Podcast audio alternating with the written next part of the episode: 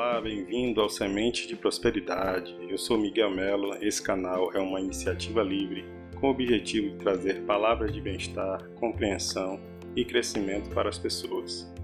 Anteriormente, falamos de pensamento, sua influência na saúde. Hoje abordarei as emoções, sua origem e a maneira que influenciam nossas tomadas de decisão na vida. Nós somos os seres do planeta com maior capacidade de raciocínio e de complexidade emocional imensurável. Mas por que estamos atualmente remando contra a maré no quesito maneira de viver, no quesito saúde, bem-estar? Em resumo, nossa inteligência está sendo utilizada para diversos fins tecnológicos, científicos, políticos e dos mais diversos tipos.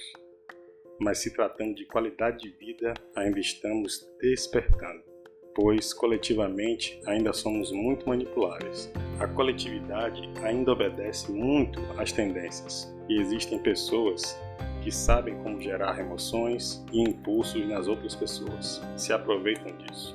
Para entendermos melhor como as emoções e sentimentos funcionam, vamos separar uma coisa da outra. As emoções. As emoções são capazes de criar diversas reações em nosso corpo através da liberação de hormônios, alterando nosso estado emocional. Basicamente, são reações instantâneas que se têm perante os acontecimentos da vida. Bem, como elas ocorrem? São desencadeadas por fatos, acontecem acompanhadas de reações orgânicas, suor, choro, por exemplo. São direcionadas geralmente para o exterior, têm relação com a nossa comunicação, pois expressam algo. Muitas vezes são intensas e de duração curta. É possível definir que desencadeou a emoção. Exemplo de emoções, emoções primárias, emoções que são inerentes ao ser, desde um pequeno bebê até um senhor ou uma senhora de idade. O medo, tristeza, alegria, essas são primárias. Podemos chamar de secundárias ou emoções sociais, são aquelas emoções que estão ligadas aos nossos relacionamentos no dia a dia. Orgulho, ciúme, culpa, vergonha e emoções de podemos chamar emoções de fundo, como um mal-estar ou um bem-estar, que não tem uma explicação, assim, uma origem, que já é uma reação do próprio sistema emocional perante um conjunto de acontecimentos. As emoções, quando não administradas, podem gerar consequências ruins e até perigosas para quem provoca para quem as sente. Quem aqui já recebeu uma fechada no trânsito e não ficou irritado, ou uma batida no carro enquanto estava parado? e saiu tranquilo e calmo para verificar e ainda perguntou se o motorista estava bem. É muito raro, né? São situações que realmente não são fáceis de lidar. Mas vamos continuar, pois falta falarmos dos sentimentos. Bem, os sentimentos, eles são formados através de reações geradas de uma forma consciente pelas emoções. Eles são influenciados principalmente pelo histórico de cada pessoa, que inclui suas crenças, suas experiências de vida, todo o seu passado. Por isso, cada pessoa tem uma reação diferente perante as emoções. E quando alguns perdem a calma facilmente, outros conseguem manter a tranquilidade, mesmo perante situações consideradas graves. Acontece no íntimo de cada pessoa e não pode ser percebido pelo mundo externo. São menos intensos que as emoções, os sentimentos, mas possuem uma duração mais longa, podendo perdurar por toda a vida.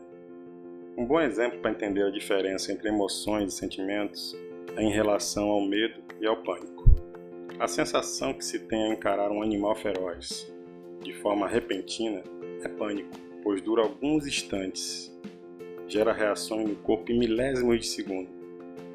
Por isso é considerado uma emoção. Já o que se sente ao pensar e imaginar a presença de um bicho feroz já é o medo ou seja, um sentimento que se tem em relação àquele animal. Com base nesses conceitos, é possível identificar as principais diferenças. A primeira delas é que as emoções dificilmente conseguem ser escondidas, costumam ser visíveis no corpo de uma pessoa quando ela está sentindo raiva, medo, tristeza ou alegria.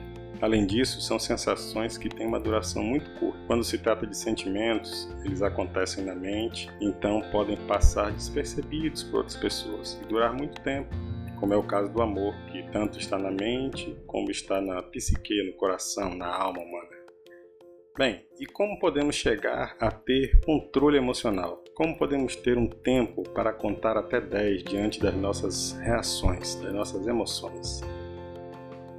Com o autoconhecimento que facilita a relação do indivíduo com os seus sentimentos e emoções, quando se entende a razão de sentir angústia, medo ou insegurança, por exemplo, é possível racionalizar essas emoções e impedir que elas se transformem em crenças limitantes aquelas que te impedem de se desenvolver, seja como pessoa ou profissional, e que sabotam milhares de sonhos de vida. A palavra emoção tem um significado, que é impulso, movimento. Isso porque as emoções levam o indivíduo a agir. São as reações que se tem perante determinados estímulos. Ao sentir dor, geralmente a reação mais comum é de encontrar uma forma de fazer com que a sensação pare de acontecer. Quando o ser humano identifica algo como positivo, as emoções sentidas seguem a mesma linha. E quando a percepção é negativa, as emoções também serão. Os sentidos, por sua vez, são mais conscientes e gerados a partir da forma com a qual cada indivíduo processa as emoções que sente. Essa diferenciação é muito importante para ter maior entendimento sobre o que se sente e canalizar as sensações de forma positiva e consciente. O que se sente não é uma questão de destino, é possível aprimorar os sentimentos, aprimorar as emoções para desenvolver novas formas de pensamento, de hábitos e comportamento. Ou seja, escolher o que você vai cultivar dentro de si. A inteligência emocional pode ser aprendida e fortalecida. Então podemos iniciar esse trabalho de autoconhecimento? Quatro são os aspectos reconhecidos por pesquisadores da inteligência emocional. Primeiro, a percepção da emoção tem que ser superior à reação ou seja, menos reatividade, capacidade de raciocínio usando as emoções e no momento das emoções, capacidade de entender o porquê da emoção antes de reagir. Isso nos dá a capacidade de gerenciar as emoções. A consciência tem a capacidade de ler a linguagem corporal e outras comunicações não verbais, a capacidade de controlar e lidar com a frustração, com a raiva, tristeza, alegria, com qualquer tipo de aborrecimento e outras emoções. Reconhecer e reagir ao impacto que suas palavras e ações estão causando nas outras pessoas também, lembrando que elas são tão reativas quanto nós e têm níveis de controle diferentes. Compreender a emoção de uma comunicação interpessoal e responder com a mesma eficácia aos aspectos emocionais da comunicação e às necessidades de cada indivíduo ali presente. Uma interpretação eficaz da causa da emoção. É isso que nós precisamos. Depois de identificar as condições citadas, vem a grande pergunta de ouro: O que fazer para aumentar a minha inteligência emocional? pode ser a pergunta de um milhão de dólares.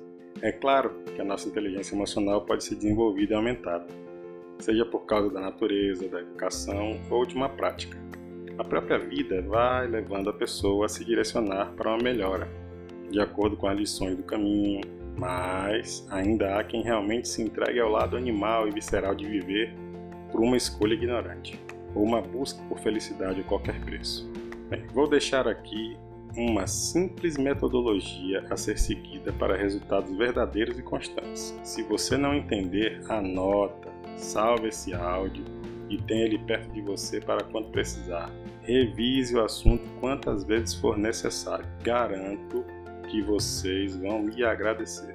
Vamos lá. Pratique uma escuta profunda e concentrada ao se comunicar com alguém. Ao invés de ensaiar sua resposta, enquanto a outra pessoa estiver falando, concentre a sua mente e atenção em fazer perguntas para esclarecer o assunto e entender o que a pessoa está dizendo. Isso evita o conflito.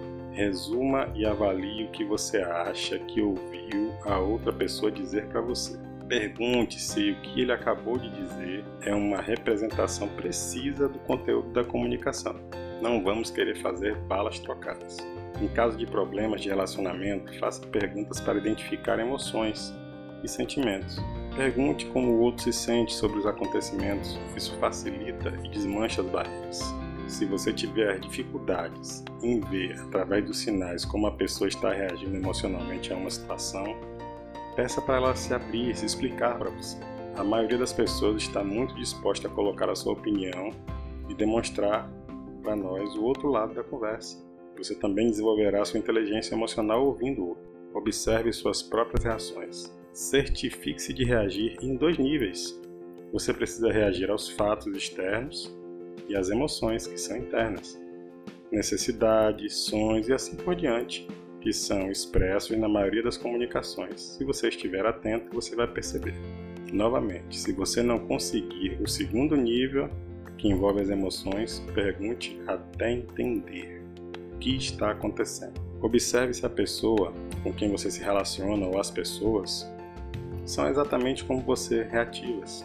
Explore se você está recebendo a comunicação compartilhada ou apenas fazendo suposições de que a pessoa sentirá e reagirá de uma maneira específica, com base em sua experiência. Faça perguntas e observe as respostas.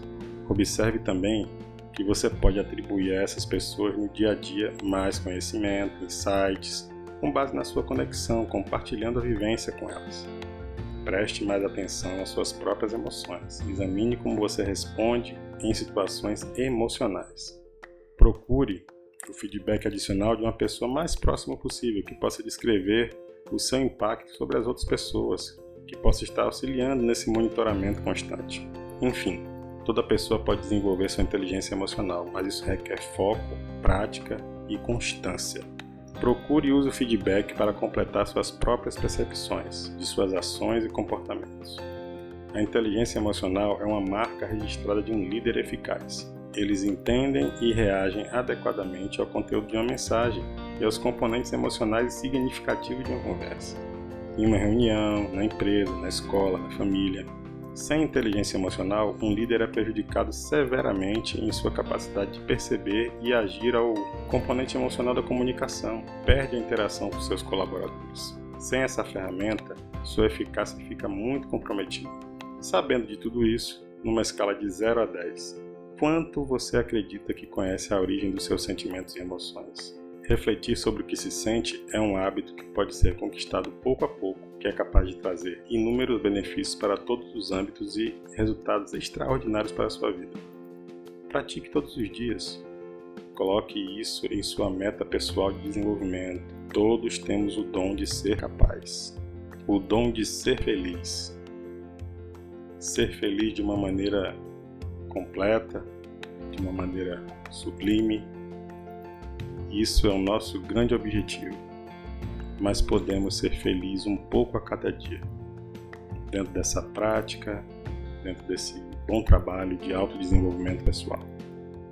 Grato pela audiência, curta nossa fanpage Semente de Prosperidade, compartilhe nossos áudios, assim você pode contribuir para a causa do bem comum. Até o próximo capítulo. Abraço a todos.